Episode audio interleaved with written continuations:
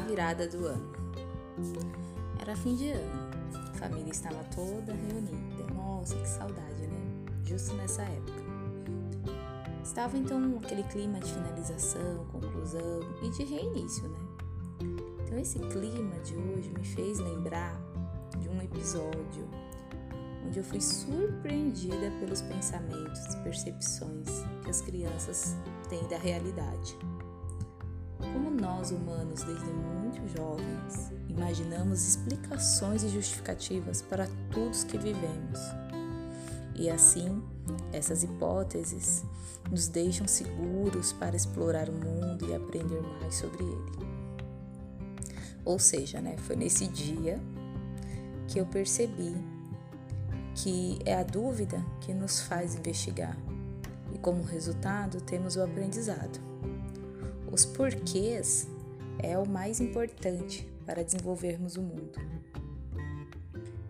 Então, o que aconteceu? Estávamos todos nós na varanda, né? Esperando ali a queima de fogos, naquele preparativo, o finalzinho do dia 31. E então começou a estourar os fogos de artifício. E entre a gente, né, estavam as crianças, meus sobrinhos, Larissa, com quatro, Otávio, com seis anos, mais ou menos, estavam empolgadíssimos e gritando. A queima de fogos estavam ali começando, tudo colorido no céu, aquele barulho. Então Otávio olhou para o céu, cheio de luzes coloridas, e ele falou para mim: Olha, me puxando, olha, olha, tia, são os flocos os flocos de artifício. Eu comecei a me rachar de rir, né? Ri muito, gargalhada.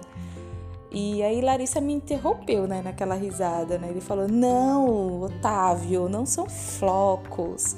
Aí eu, na minha, achando que ela ia corrigir o primo, né, falar assim corretamente o que estava acontecendo, ela com toda a seriedade, muito certa do que ele estava falando, ela falou: "Não são os flocos, Otávio são os pombos, os pombos de artifício. E a hipótese que cada um propôs me fez refletir sobre como realmente eram os fogos de artifício.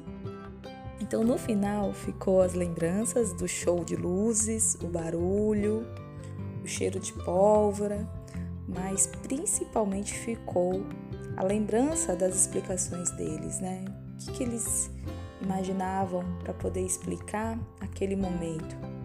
O que eles acreditavam ser uma explicação perfeita para aquele momento que eles viviam? Gostaram do episódio? Então, acesse o site para saber mais como funciona e qual é a origem dos fogos de artifício.